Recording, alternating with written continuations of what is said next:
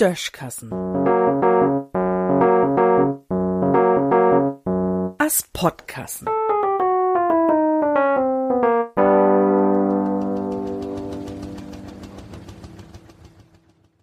Prosnior oder Protestnior.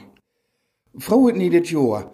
Bitlang wär 2024 ja einige Moten ruhig, wenn man dat mit 2023 in Verhältnis setzen darf. Dat blifft o was nie so ruhig.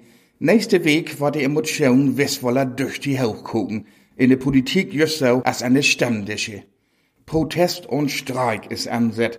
Und dat liegt von drei Sieden. Da sind von einen die Landwirte, die den subventionierten Agrardiesel behauen und auch wiederhin kein Vortüchstür, ob er Trägers betonen wird. Dafür gut, ne, dafür Forze an Montag, Mittewegen und Friedach ob die Stroten, um den Verkehr an möglichst viele Städten Lohn zu lenken. Die zweite Protestgruppe ist die GDL, die Gewerkschaft von den Lokführers.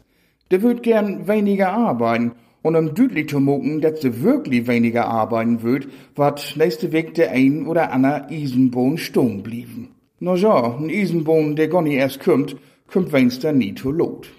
Zum dritten geht der Unternehmensverband Logistik in Utstand. Da ist man splitteri, weil der LKW-Maut und der CO2-Preise steigen sind.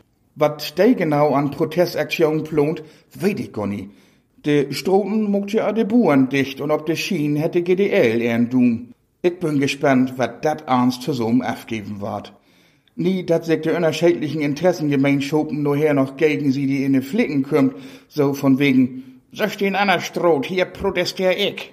Und ich hoff, dat de Protestlers kein Krankenwogens, Feuerwehrautos und so wieder blockiert. Anders konnte Lahm nämlich auch ziemlich gau nur achter losgehen.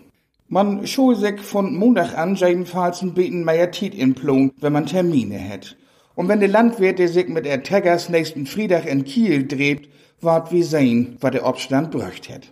Der einzigen, der sich der ganze Tiet freut, dat sind die Ölkonzerne, denn anerlei, wat wie die Proteste gut kümmt, der verdient munter wieder. Auch an den Diesel, der biet protestieren und nein fortwart. In Düssen sehen.